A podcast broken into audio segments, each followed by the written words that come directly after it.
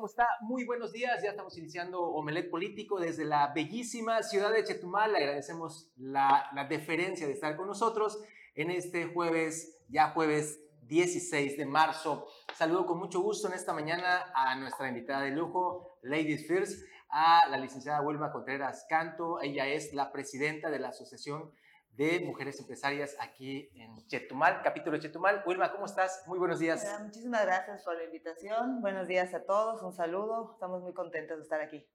Muy bien, ahorita vamos a platicar con Wilma. Y saludo con mucho gusto a mi amigo César Castilla. Buenos días, César. ¿Qué tal, Juan Pablo? Buenos días. Bienvenida invitada. Y, por supuesto, también muy buenos días a usted.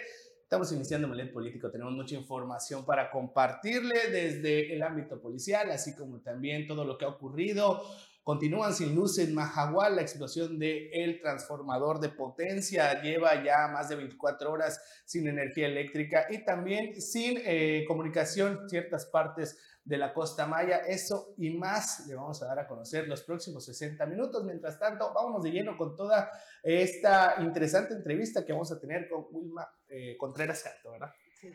Bueno, pues vamos ahora sí. Nos da mucho gusto que las mujeres eh, emprendedoras, las mujeres de negocios, pues sigan eh, creciendo, empoderándose y evidentemente Wilma es una de ellas que recientemente ahí tuvimos las imágenes, fuimos hasta el centro de convenciones con Carlos Pérez Arra también a tomar imágenes sobre esta, la toma de protesta que se dio hace unos días. Wilma, ¿qué viene a raíz de ello? ¿Cuánto tiempo vas a estar como presidenta de esta Asociación de Mujeres Empresarias? ¿Y cuál es la perspectiva en el futuro? Bueno, voy a estar, para empezar, este, de 2022 es mi periodo. Yo empecé fue algo atípico para la asociación, ya que pues, la que era nuestra presidenta y nuestra líder pues era Carla Almanza. En el momento que le ofrecen la oportunidad de ser secretaria de Desarrollo Económico, ella tiene que renunciar. Entonces hicimos una pequeña asamblea y ahí logramos este, que yo estuviera, pues no como interina, pero sí como presidenta electa y yo pudiera estar haciéndolo, ¿no? Tuve que meter mis papeles, hacer un trámite y demás para yo lograr mi toma de protesta grande con el cambio del PIN y todo lo que se pudo ver en la en la toma de protesta, porque la verdad es una toma de protesta muy bonita el, protocolo que tenemos, no es algo diferente a otras asociaciones, a tal vez a lo político, porque pues ahí se ve igual este, que se dan palabras y todo, tomo protesta, ondeo la bandera y después viene mi consejo directivo, la mesa directiva y el consejo, que son las directoras que me apoyan, que sin ellas la verdad yo no podría hacer las labores que necesita la asociación y tomamos protesta todas juntas. Entonces, este, voy a estar en un periodo 2022 y 2020, hasta el 2025, octubre de 2025. 2022 al 2025. ¿Y cuáles son tus proyecciones de trabajo? Bueno, para empezar, empoderar a las sociedades que ya están ahorita con nosotros, apoyarlas a que crezcan sus negocios, a que crezcan ellas como personas, porque al final de cuentas este, de hecho, pues tenemos un video que te mandé, que las mujeres somos multifacéticas, que tenemos muchas cosas en los rubros, nos tratamos de apoyar entre nosotras. Algo muy, o sea, muy particular de la asociación es que también tratamos de consumirnos entre nosotras. Antes de consumir en otro lugar, siempre preguntamos, ¿qué asociada tiene un negocio de esto? Entonces, consumirnos entre nosotras y también el hacernos promoción entre nosotras, el unirnos. O sea, quitar ese tabú de que las mujeres no podemos trabajar juntas, eso lo queremos romper porque está comprobado de que podemos y podemos hacer muchísimas cosas más juntas.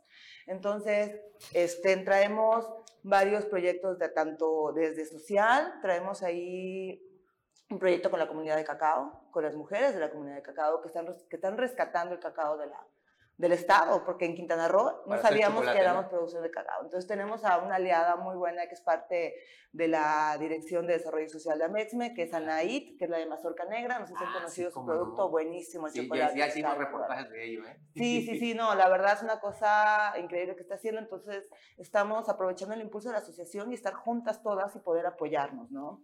Este, tenemos pues mucho talento, o sea, la verdad, de diferentes áreas, diferentes rubros. Entonces, a cada una lo que me estoy dedicando igual mucho es a escucharlas, a ver qué proyectos tienen, por qué no lo has logrado, qué podemos hacer en conjunto, cómo nos podemos apoyar. Eh, tenemos pues empresarias de lujo de toda la vida, está doña Melba que tiene la pastelería Seminel, ¿cuántos años tiene esa pastelería? Tenemos a la maestra Elsa, a doña Gloria, este, a la tía Mimi, o sea, tenemos mucho ejemplo, entonces lo que la asociación nos viene a dar es mucho conocimiento, mucho apoyo, cómo ir, o sea, nosotras que estamos pues empezando, tal vez unas tienen un poquito menos, un poquito más, al momento de platicar con ellas y que les dices, oye, ¿Cómo lo lograste? ¿Cómo llegaste allá? ¿Cómo lo hiciste? Entonces, ellos nos van compartiendo todo eso. O sea, la asociación es como una familia y esto es a nivel nacional. O sea, a nivel nacional tenemos el apoyo de todas, tenemos una aplicación donde es Familia Mexme y ahí podemos estar comercializando productos, estar en contacto. Entonces tiene mucho, somos 74 capítulos nacionales e inclusive somos miembros de la Asociación de Mujeres Empresarias de Francia, entonces somos a nivel mundial, tenemos congresos nacionales y congresos este, internacionales también. Entonces tenemos mucha oportunidad de crecimiento. Wilma, eh, esto es, es muy interesante, muy importante también todo lo que se hace en esta asociación, pero eh, es importante también eh, dar a conocer si una mujer que, que tiene una empresa que está iniciando, ¿Cómo puede ser parte de esta asociación? ¿Cuál sería el camino? ¿Cómo se puede contactar con ustedes? ¿Y cuáles serían los requisitos a seguir para poder ser parte de esta pues gran familia, como bien comentas? Sí, claro, la verdad, simplemente lo que se pide es que estemos dadas de alta en el SAT, que seamos formales. Eh, no sé si pueda compartir el número del asistente, con ella se puede ver todo lo que es para el ingreso, con Gina, que ella siempre nos está apoyando. Ojalá nos esté viendo Gina, un saludo.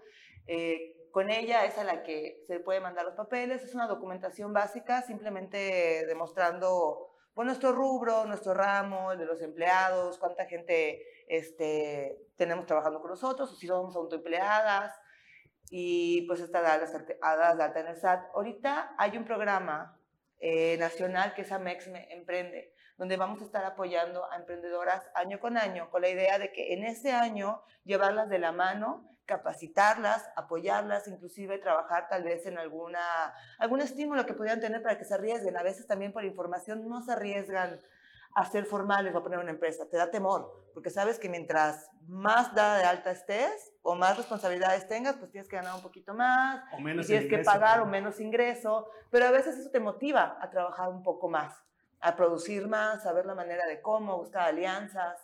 Entonces, yo creo que es muy importante este programa que está haciendo la maestra Lucero Cabrales, que es nuestra presidenta nacional, que de hecho ella es yucateca, o sea, vive en Mérida.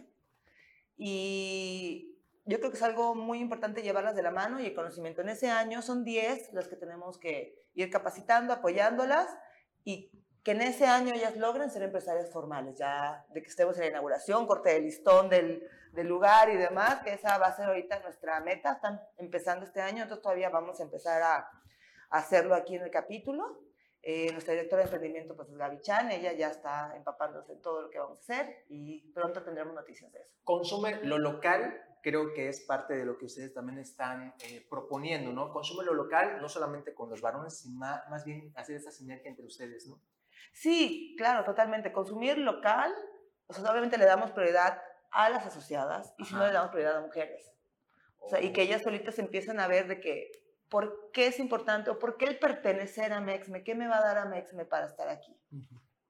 Oye, y este, otro de los temas que, fíjate que eh, a lo largo de nuestra vida como reporteros entrevistamos a hombres y a mujeres y una de las circunstancias que nos dicen las empresarias, soy mujer y tengo más riesgo al, abrir un negocio, al estar de dependiente, al estar de gerente, eh, corro más riesgo precisamente por lo que soy, por ser mujer, que en teoría dicen que es el sexo más débil y demás, y la delincuencia como que se va en ese sentido. Eh, ¿Ustedes cómo vislumbran ese tema? Me decías ahorita que inclusive están a punto de, de realizar ahí algunos convenios para también enseñar defensa personal a las mujeres, creo que eso es importantísimo. Aide García ayer lo estaba mencionando casualmente. ¿Cómo vislumbran eso ustedes, eh, eh, Wilma? Bueno, totalmente sí tenemos un poquito más de riesgo porque en la sociedad piensan, y hay mujeres que también se lo creen que somos el sexo más débil, lo cual pues creo que esta se ha demostrado que no, no, estamos este, siendo el sexo más débil y que podemos hacer muchísimas cosas, somos multifacéticas, tenemos muchísimas virtudes. Tal vez lo dirán por el cuestión de fuerza, porque yo creo que este, en cuestión de ánimo, de salir adelante, de resolver problemas. Inteligencia también. E inteligencia, la verdad, las mujeres hemos demostrado que somos muy capaces. Pero en cuestión de fuerza, sí, yo creo que es difícil, estamos más en riesgo. Por eso, junto con la Academia de, de Jiu-Jitsu brasileño, que es oh. Mariano la Academia Mariano Navarro, el maestro Mariano nos ha apoyado en dar curso de defensa personal para mujeres totalmente gratuito los sábados 9 y media de la mañana. ¿Es, es para las integrantes? Para pues? todas las mujeres que quieran tomarnos, para las mujeres chetumaleñas, queremos que no sigan viviendo con miedo, queremos apoyarnos y es una iniciativa que junto él, junto con una maestra de México que se llama Penélope Ro, lo están trabajando desde México y lo trajimos a Chetumal y la verdad ha sido muy bueno para las mujeres. Ahorita se graduaron 40 mujeres Wow. del curso y hay unas que siguen y ya se Muy inscriben bien. al Jiu-Jitsu. A ver, entonces nada más para, para hacer el, el detallito. ¿Dónde es y a qué hora y cómo se pueden inscribir las damas, las mujeres que nos ven y que quieran estar Sí, interesadas? claro. en- Es en la Academia Mariano Navarro. Eh, bueno, la dirección es atrásito de Ariel César de Ajá, Insurgentes. sí, sí, sí. Ahí atrás está la academia, ahí pueden pedir informes, son los sábados a las nueve y media de la mañana, es una hora, hora y media, todos los sábados durante tres meses y ya al final el maestro les hace su graduación y ahí pueden acudir las mujeres que quieran inscribirse. Nos mandó Wilma un video justamente de todas estas actividades, la propia eh, toma de protesta. Es un minutito nada más, vamos a verlo eh, para después ya regresar y despedimos a la presidenta de la Asociación de Mujeres Empresarias aquí en Chetumal. Cada día, las mujeres enfrentamos una nueva batalla. Contra el cansancio, contra el tiempo, muchas veces contra el dolor, contra los años, contra el miedo y contra la incertidumbre. Pero la más grande lucha es contra nosotras mismas. Para lograr nuestras metas y superar nuestras expectativas para siempre aprender algo nuevo y ser mejores que ayer. Para trabajar en comunión y sumar con otras mujeres. Por los nuestros, por nuestra comunidad, en cualquier ámbito que nos desenvolvamos, desde la ciencia y la tecnología, hasta la belleza y el turismo. De la mano con grandes equipos que volvemos familia, logrando un equilibrio con perseverancia y pasión por lo que hacemos. Nuestro momento es hoy, porque no solo somos mujeres, somos mujeres empresarias. Soy y somos Amixme.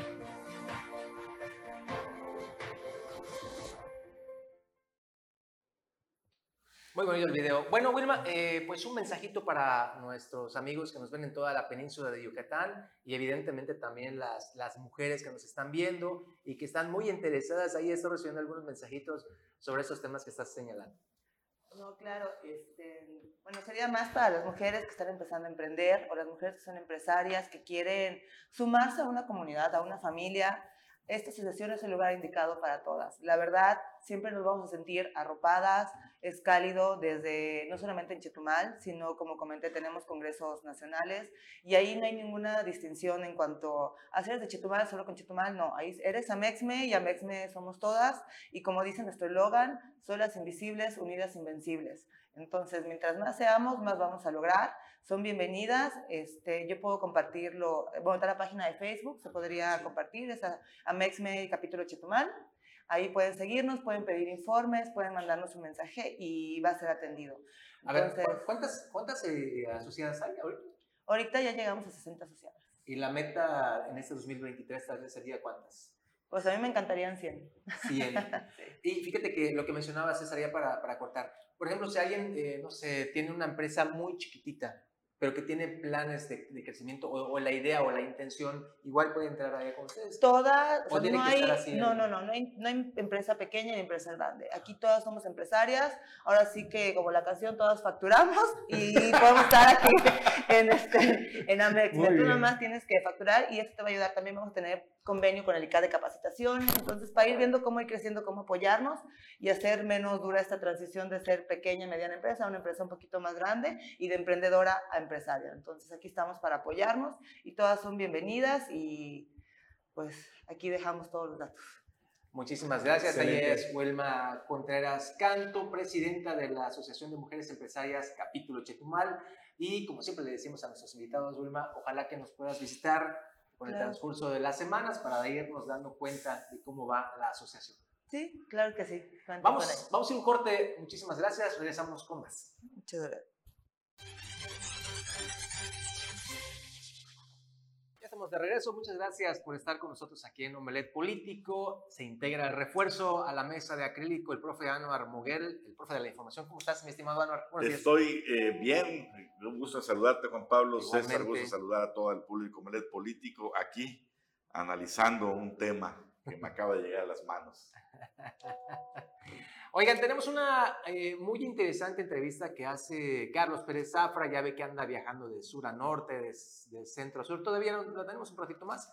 Bueno, así que vamos a ir con esos recorridos matutinos que hacemos, César, y nos vamos a ir, si no me equivoco, a Cancún, a Playa del Carmen, Tulum o Puerto Morelos. Vamos a iniciar con Isla Mujeres, donde ahí se está realizando ya una supervisión de todos los domos de la ínsula. Esto eh, como parte también de los trabajos que se deben de realizar, eh, cosa que también no ha estado sucediendo aquí en la capital del estado. Hace unos, bueno, el mismo día de ayer estábamos platicando sobre esto que está ocurriendo en el parque o en el domo de la 8 de octubre, aquí sobre la avenida, eh, más bien sobre la calzada Veracruz, ahí en la colonia del Bosque. En Isla Mujeres, ahí sí se está realizando un trabajo de supervisión de los domos. Vamos a ver la información.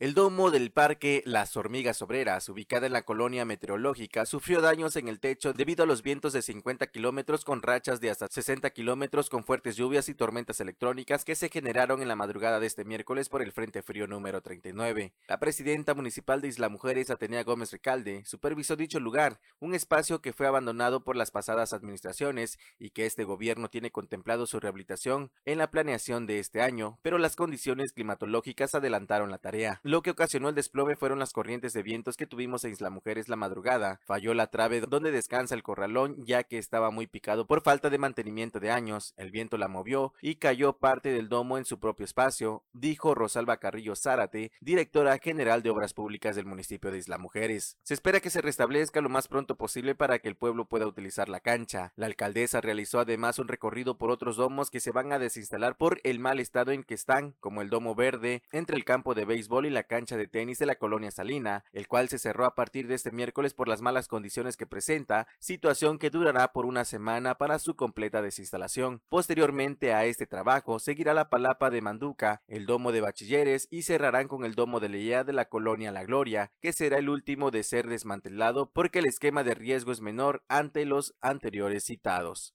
Para Notivisión, Leonardo Hernández.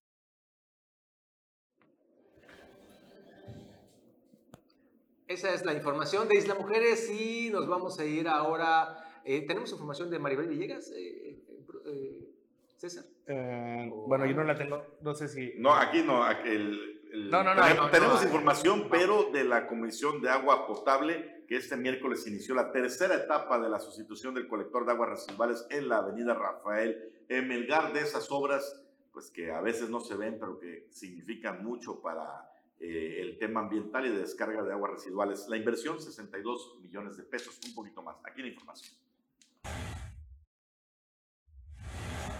El gobierno de Quintana Roo que encabeza Mara Lezama Espinosa, a través de la Comisión de Agua Potable y Alcantarillado CAPA, inició este miércoles la tercera etapa de la sustitución de colector de aguas residuales de la avenida Rafael Emelgar, con una inversión de 62.8 millones de pesos en beneficio de más de 2.990 habitantes de la isla de Cozumel. La CAPA realiza esta obra que resolverá una añeja demanda y transformará la vida de la población, como se establece en el nuevo Acuerdo por el Bienestar y Desarrollo de Quintana Roo, al sustituir infraestructura sanitaria obsoleta que representa fugas por casi más de 40 años de antigüedad, así como eliminar focos rojos de rebosamientos, malos olores y evitar la contaminación del manto freático en la avenida más importante de este polo turístico. Este gobierno progresista y humanista que conduce Mara Lezama genera cambio verdadero y prosperidad compartida. Lo que sucederá con esta obra que dará a Cozumel servicios básicos de calidad para el crecimiento del turismo, así como una correcta gestión del agua y el cuidado de los recursos naturales, garantizando el desarrollo sostenible de la isla y una mejor calidad de vida para todos los habitantes. La obra se realizará con recursos del Fondo de Aportaciones para el fortalecimiento de las entidades federativas y consiste en la ejecución de la tercera y última etapa del proyecto con la sustitución del recolector en el tramo comprendido desde el pozo existente ubicado en el cruzamiento de la calle 7 Sur con la avenida Rafael Emelgar hasta el cárcamo número 2 para garantizar que los caudales colectados del sistema de drenaje puedan ser conducidos y tratados adecuadamente hasta su disposición final. Para Notivisión, Leonardo Hernández. Bueno, y vamos con más información. Ayer estuvo aquí en la capital de Quintana Roo a invitación de la diputada Estefanía Mercado, la diputada también federal eh, Patricia Armendaris. Ella pues es empresaria y también es política. Dio una conferencia allá en el recinto legislativo. Estuvo a reventar, eso sí. Y aquí tenemos los pormenores. Ante un salón de sesiones repleto, la diputada federal Patricia Armendáriz impartió la conferencia Visión del Futuro de México, el cual hizo una retrospectiva histórica financiera del país y en la que destacó la importancia de la infraestructura para generar un desarrollo sostenido con equilibrio económico. La conferencia fue organizada por la Comisión de Planeación y Desarrollo Económico que preside la diputada Angie Estefanía Mercado Asensio, con el propósito de resaltar las acciones que lleva actualmente el gobierno de México para lograr la unificación de las regiones norte y sur del país, con proyectos como el tren transísmico y el tren Maya. Al dar el mensaje de bienvenida, el diputado Renan Sánchez Tajonar, presidente de la Junta de Gobierno y Coordinación Política de la decimoséptima legislatura, aseguró que hablar de visión es hablar de uno de los retos fundamentales de los gobiernos, porque significa construir un proyecto que transforme verdaderamente a la sociedad y garantice su bienestar. Por ello destacó la importancia de la conferencia organizada por la diputada Estefanía Mercado, pues la doctora Patricia Armendaris es una experta en economía, promotora de la inclusión y el emprendimiento, pero sobre todo es una gran representante de la transformación que vive hoy nuestro país. Al respecto, Sánchez Tajonar señaló que nuestro país se está logrando la transformación gracias al trabajo del presidente, quien está priorizando en su visión del bienestar del pueblo, aunado al trabajo de la gobernadora Mara Lezama Espinosa, cuya visión de transformación se está consolidando mediante el nuevo Acuerdo por el Bienestar y Desarrollo, que busca disminuir las brechas de desigualdad y cambiar la vida de las familias. En su intervención, la diputada Estefanía Mercado destacó que el camino para construir un mejor futuro requiere de una gran visión, una como la que expuso Patricia Armendaris, donde todos visualicemos un país país con igualdad, donde hombres y mujeres tengan las mismas oportunidades para acceder a una vida sin violencia, con salud, con trabajo, acceso al desarrollo económico y sobre todo a vivir con dignidad. Para Notivisión, Leonardo Hernández. Ah, nada más, este, ¿por qué razón se llenó a reventar y por qué es una celebridad? No por ser diputada federal, es una de las panelistas de este programa los Shark Tank, los tiburones. Ella es una de las que aparece ahí en este popular programa como una de las millonarias eh, financieras de México. Curiosamente, de esas millonarias que están a favor de la 4T, claro, también los hay. Sí, sí, sí, ahí estuve platicando con ella en el, en el aeropuerto justamente ayer, igual con la diputada Estefanía Mercado, y pues después ya en la, en, el, en, el, Congreso, allá en la sesión, antes de la sesión fue esta conferencia, donde pues llegó hasta la alcaldesa de Puerto Morelos, varias personalidades, pero sí, este es justamente las fans, los fans, muchas chavas, muchos chavos ahí estuvieron atentos a esta conferencia. Y ahora sí, César.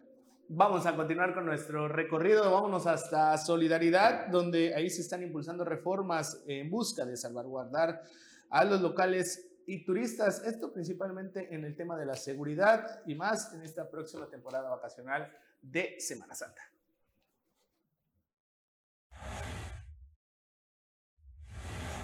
La Comisión Edilicia de Seguridad Pública, Policía Preventiva y Tránsito aprobó una iniciativa que permitirá al gobierno municipal que encabeza Lili Campos revocar licencias de funcionamiento en negocios donde se cometen delitos imputables al titular o encargado para seguridad y protección de la población. Durante la decimoséptima sesión ordinaria, esta comisión aprobó la iniciativa con proyecto de decreto mediante el cual se reforma y adiciona al párrafo segundo del artículo 87 de la Ley de Hacienda del municipio de la siguiente forma. La autoridad competente podrá revocar la licencia de funcionamiento anual en los siguientes casos, donde se lleve a cabo la comisión de un delito en el interior del establecimiento por causas imputables al titular o encargado o por impedir de forma reiterada que se ejecuten actos de autoridad. Rodolfo del Ángel Campos señaló que con la iniciativa de reforma de los reglamentos se contribuye a atender el origen de los problemas en materia de seguridad pública. Cabe señalar que dicha iniciativa tendrá que pasar por la Comisión de Hacienda y en caso de ser aprobada se subirá al Cabildo y por último se turnará al Congreso del Estado. Durante la misma sesión también se aprobó el estudio y revisión de reglamento del servicio público de carrera para los inspectores en materia de desarrollo urbano, protección civil, cobranza, fiscalización, comercio, transporte y medio ambiente con el fin de que exista un proceso de reclutamiento, capacitación, profesionalización y calidad en el servicio, así como un proyecto de vida. Para Notivisión, Leonardo Hernández. Y con esta información vamos a un corte y regresamos con más aquí en Omelet Político.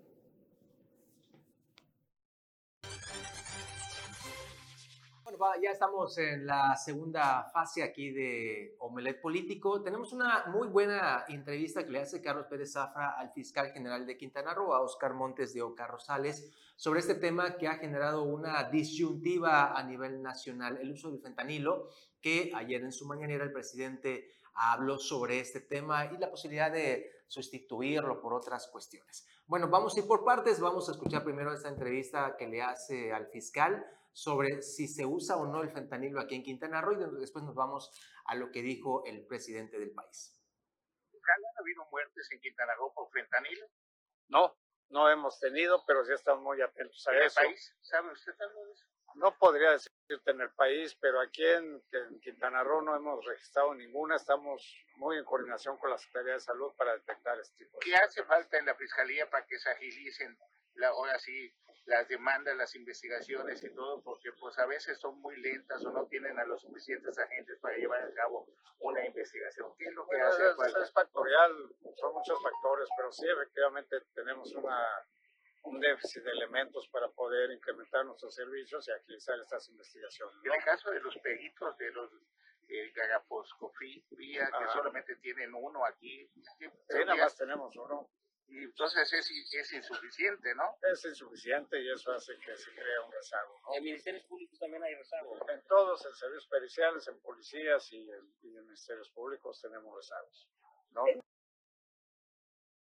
Bueno, eso es lo que dice el, el, fiscal general de Quintana Roo, pero le vamos a poner el contexto de, del por qué se da esta situación. A nivel nacional, fíjese, ayer en la mañanera el presidente del país, Andrés Manuel López Obrador, habló sobre este tema y le tenemos ahí algunas de las primeras planas y les voy a leer justamente la, la importancia de ello.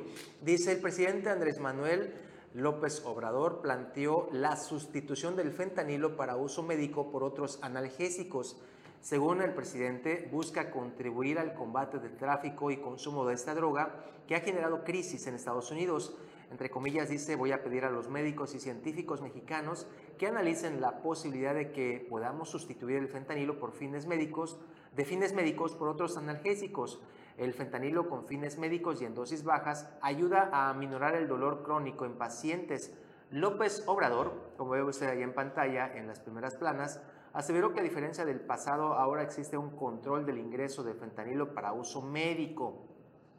Sin embargo, la propuesta del presidente ha generado críticas de médicos y expertos en el sector salud porque explicaron que el fentanilo con fines médicos es un gran remedio contra el dolor crónico y uno de ellos fue el, eh, Gilberto Castañeda, especialista en farmacología, eh, que recordó que desde hace 50 años el analgésico se combina con otros para evitar daños en la salud o la muerte de los, de los pacientes. Esto ya generó otro, otra controversia en todo el país, mi estimado Anuar César. Sí, es una de las formas también como el presidente marca agenda, ¿no? Eh, eh, acuérdémonos que la mañanera pues es un ejercicio vivo sí. y de repente pues le surgen ideas al presidente que pueden ser buenas o pueden ser eh, malas. En este caso, pues ha, ha recibido rechazo por parte de la comunidad científica por una razón, el fentanilo es uno de los opioides más fuertes actualmente para dolores crónicos o terminales. Correcto. Es decir, cuando ya la gente no tiene otra opción,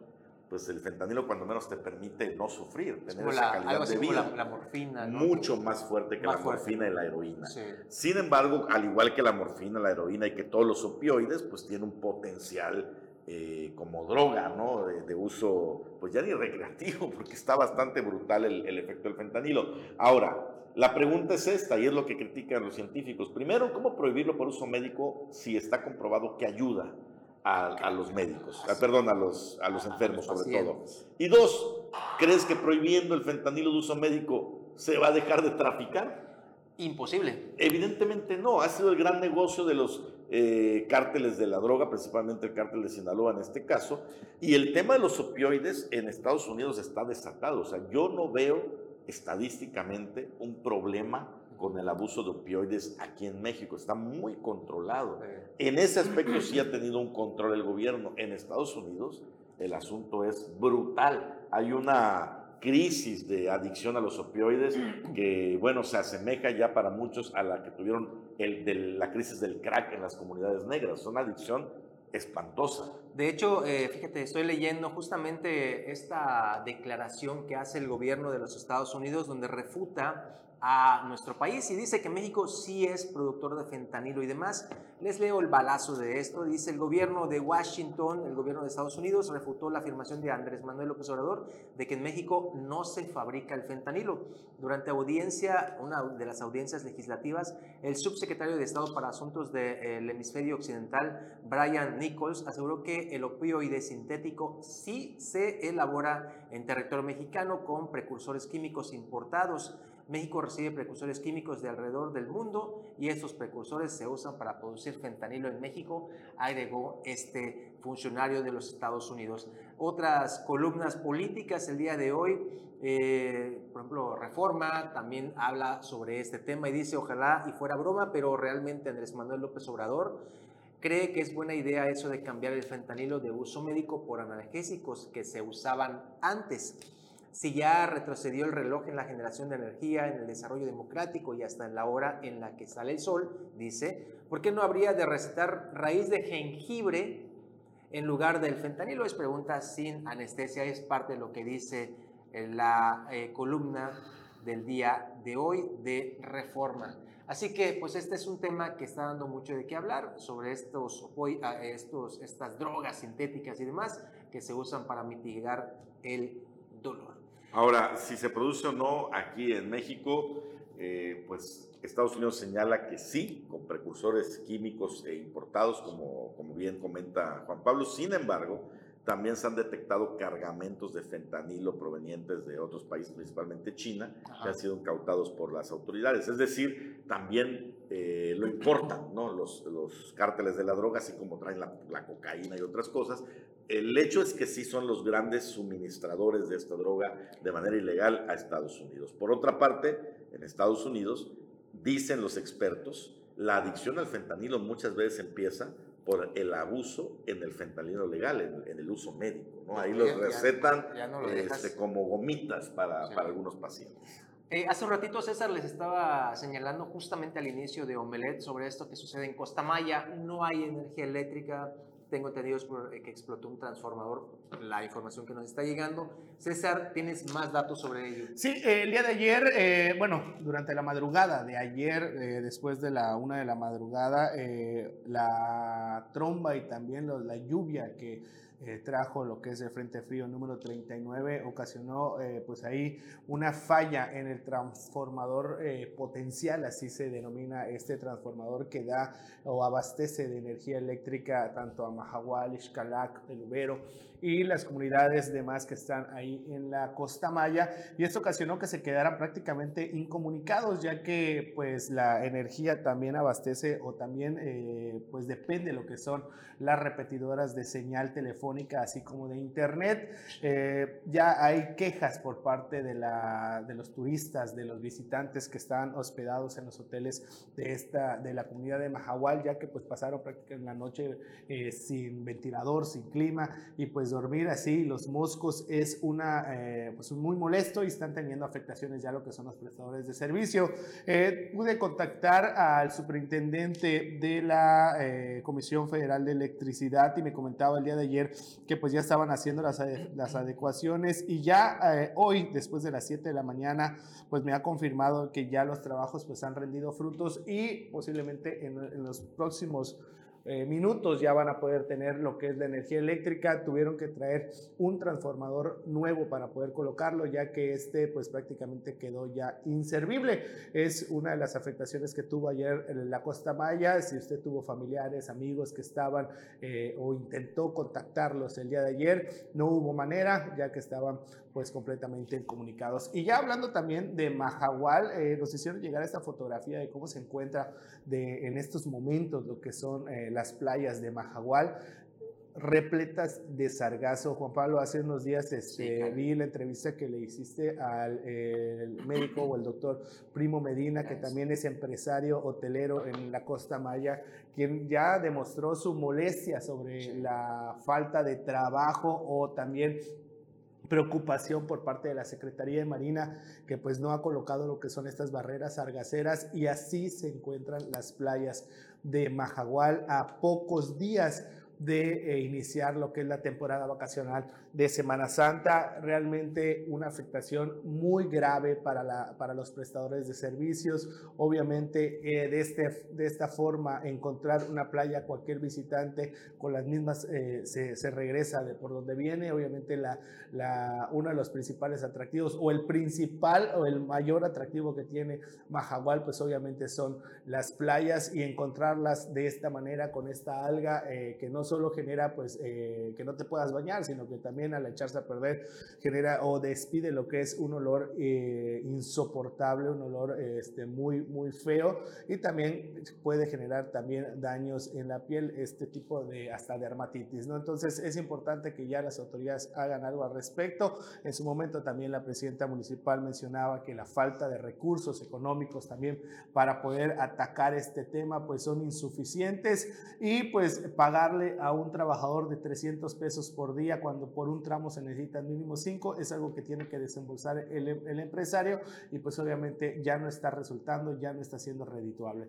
Entonces, esto es lo que está ocurriendo en Mahahual, la falta de energía, falta de comunicación, no hay internet y rematamos con el, eh, la cantidad tan eh, fuerte que hay de este eh, sargazo que pues está afectando con todo a esta costa maya. Y eso a unos días de la Semana Santa. Con la Comisión Federal de Electricidad hay muchas quejas de las personas que hablan de la ineficiencia. Ya ahorita lo hemos dicho hasta el cansancio. La tromba y todo eso son fenómenos naturales que no se pueden evitar. Pero para que te reparen la luz, o sea, si pasa en la noche, te fregaste. Ya no te reparan la luz en la noche. No sé si ya no pagan horas extras o si no tienen brigadas nocturnas, pero tienen que esperar hasta la mañana. En casos como el de Mahahual, mira cuánto tiempo ha tardado, ya prácticamente dos días para la respuesta. Es excesivo cuando se trata de un destino turístico. Tendría que haber una mayor capacidad de respuesta. Antes de irnos un corte, quiero compartirles, le hemos hablado aquí de las comparaciones que se dan en la aplicación de las leyes y en la fuerza, eh, en el uso de la fuerza pública. Eh, recientemente pasamos aquí unos videos de cómo población civil golpeaba a los militares allá en Tamaulipas reclamándoles esta situación. Y esta circunstancia tiene, por cierto, a cuatro militares en juicio y, al que disparó el arma también, que no le disparó a la gente, disparó al piso, también hay problemas. Miren ustedes en Brasil cómo actúa la policía municipal cuando la policía municipal, la policía del estado de Brasil cuando eh, pues se ven amenazados. Mire, este, mire estas imágenes. Ahí ve a un civil golpeando a un policía, tiene un, un, palo y cuando se va acercando, vámonos. A quemar ropa, ¿eh?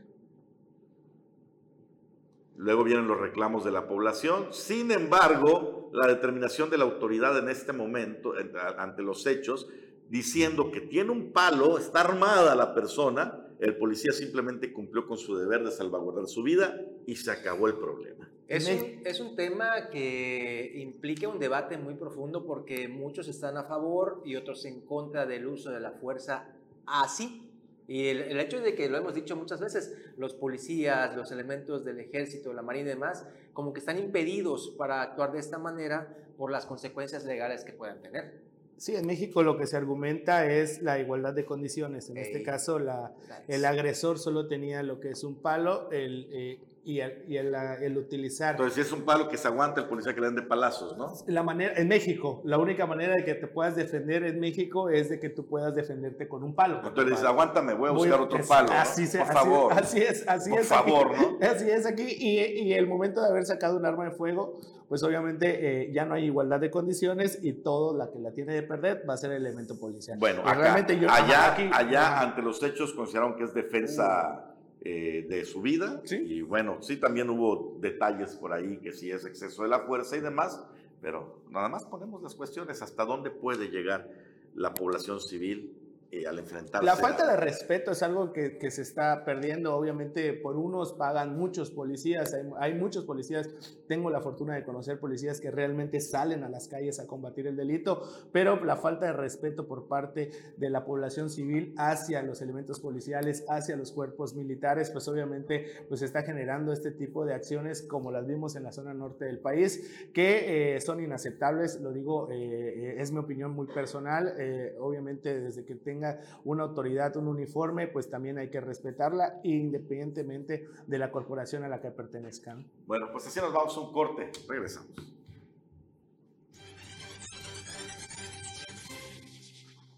Estamos de regreso en la recta final. Saludamos con mucho gusto a nuestra compañera Aide García aquí en Omelet Político. ¿Cómo estás, Aide? Buenos muy bien, muy bien. Muy buenos días a todos, que estén excelente en este jueves.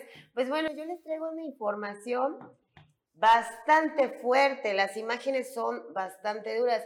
Es una pelea que sufrieron pues una niña de 14 años de secundaria, pero pues vamos a pasar el video para darles el contexto.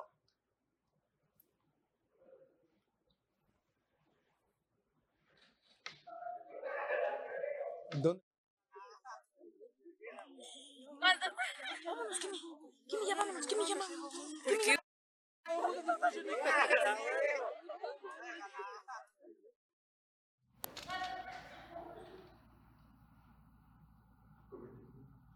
El video dura más. El video fue en Tehuacán. Norma Elizabeth, de 14 años, intentó frenar el acoso, el bullying que vivía de sus compañeras de la secundaria, sus compañeros y compañeras.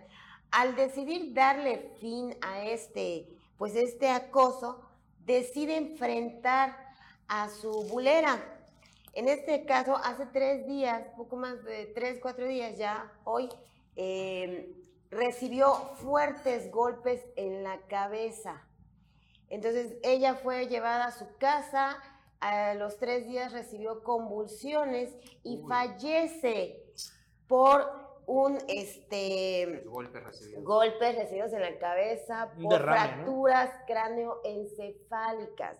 Esto sucede en la Ciudad de México, en Tehuacán, mientras la jefa de gobierno, Claudio Sheinbaum, se encontraba en Baja California haciendo su campaña. Haciendo pues, proselitismo. Haciendo la grandísima campaña, mientras, eso no es lo único caso que sucede, este es indignante porque es una niña de 14 años Estamos viendo ahorita a los policías golpeándose, estamos viendo hasta hace poco o pidiendo que las mujeres pues utilicen la fuerza este, defensa personal y hoy vemos este caso de esta niña que no hubiera circulado en redes sociales, sino ya estuvieran, hoy la están ya enterrando sus padres, están, van a hacer el día de hoy una manifestación en la Ciudad de México para exigir a las autoridades que pues se haga justicia porque fallece por otra compañera que sufría, que le hacía acoso, este, bullying, pero no solamente es, una compañera, sino son varias compañeras de la secundaria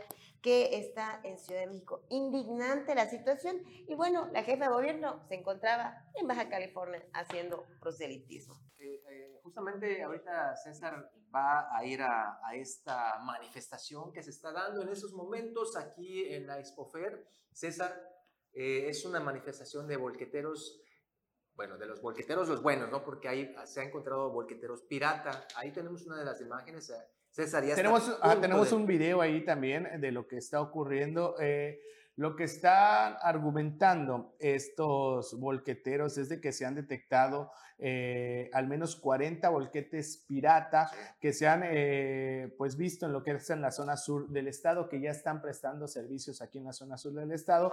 Y ante esta situación, pues aseguran que la autoridad competente eh, pues no ha hecho las, más bien las atacar este problema, por llamarlo de alguna forma, ya que esto eh, les está eh, causando pues diferentes afectaciones a los agremiados de los diferentes sindicatos, no solo de los, eh, no solo de los de, lo, de, la caja roja, sino que también en general. En estos momentos vamos a tratar de hacer contacto con Tony, el que es el secretario general de esta, de estas, este, de esta agrupación para que nos comente lo que está sucediendo al respecto. Ya lo tenemos justamente, César, eh, a Tony, el, eh, notario, eh, Antonio González Notario, tú eres el secretario general de los bolqueteros Caja Roja. Está pasando una manifestación en estos momentos. Coméntanos un poquito sobre qué es. Mira, Juan Pablo, ahorita estamos aquí a la entrada de Chetumal, en las afueras de donde está el CRIP, aquí en Chetumal. Hoy en la mañana nos vimos sorprendidos con tres unidades, tres volquetes que portan el color y la cromática de nuestra agrupación, ¿sí? Caja Roja. Esos camiones vienen de fuera, traen placas de México. Hay un camión que ni placas tiene, ¿sí? Y pretenden ingresar a la instalación para unos trabajos que está eh, efectuando Fonatur, ¿sí? El trabajo eh, ha estado garantizado, hemos estado dando el servicio y sin embargo ahorita nos vemos sorprendidos con que quieren traer camiones de fuera para hacer estos trabajos. ¿Son 40? ¿Perdón? ¿Son cuántos son? ¿Son tres o 40? En ese momento son tres camiones, ¿sí? Pero han detectado 40. Eh, eh, te metan gol con tres camiones, mañana van a venir 10 más. Pero hay más, ¿no? Detectados. Pero hay más detectados, ¿no? Claro, mira, tenemos eh, unidades suficientes disponibles para este trabajo. ¿sí? El presidente ha dicho que el motor económico para el sur, ahorita vienen trabajos complementarios a Tren Maya. Este, este trabajo lo venimos efectuando desde hace dos meses, tres meses. Y ahorita la empresa subcontratada, que es el Grupo Arco, que ha estado señalada ahí en los medios de comunicación con, con otras cuestiones, sí, de sargazo y desvío y otras cosas más, es la empresa que está metiendo relajo. Perfecto. No lo vamos a permitir, Juan Pablo. En este momento se encuentra la autoridad, está Inmovecro, revisando la legalidad de las unidades, ¿sí? Eh, ninguna persona ha dado la cara, no quieren salir, pero definitivamente no lo vamos a permitir. Yo tengo un lema, primero nuestra gente, primero Quintana Roo, es el transporte local, es el locatario el que tiene que beneficiarse de esos trabajos. Muy bien, te, agradezco muchísimo, Toño, muchas gracias. Ahorita nos vemos por ahí también. ahí este, va a ir para allá ahorita César Castilla. Abrazote, amigo. Hasta luego. Gracias.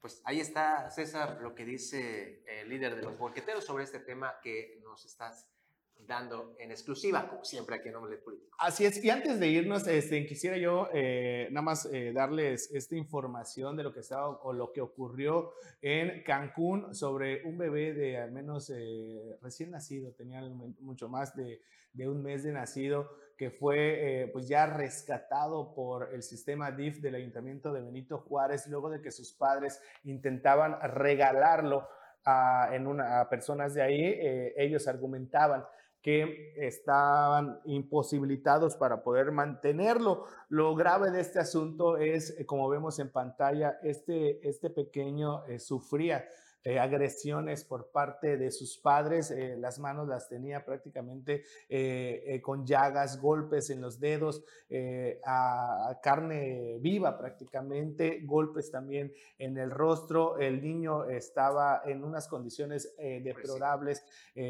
afortunadamente las personas que detectaron esta situación lograron dar parte a los elementos policiales quienes lograron la detención de estos dos sujetos y también el bebé fue ya eh, puesto ya a disposición del sistema DIF, donde está ya resguardado por esta autoridad. Eh, lo relevante de esta situación es de que pues ya se actuó. Eh, estos, estas dos personas el día de ayer ya fueron trasladadas al Centro de Reinserción Social de Benito Juárez, ya se encuentran tras las rejas y el bebé pues continúa ahí en el sistema DIF en espera de que vaya a ocurrir con él, si va a poder ser dado en adopción o se va a quedar en el DIF o en su momento algún familiar directo por parte de los padres pueda pues hacerse cargo de él. Y con esto hemos llegado ya a la parte final de este programa Omelet Político. Fue un gusto estar aquí con ustedes compartiendo la información. Aide García. Muchísimas gracias. Nos vemos este viernes. Juan Pablo Hernández. Hasta mañana. Buenos días. Hasta mañana.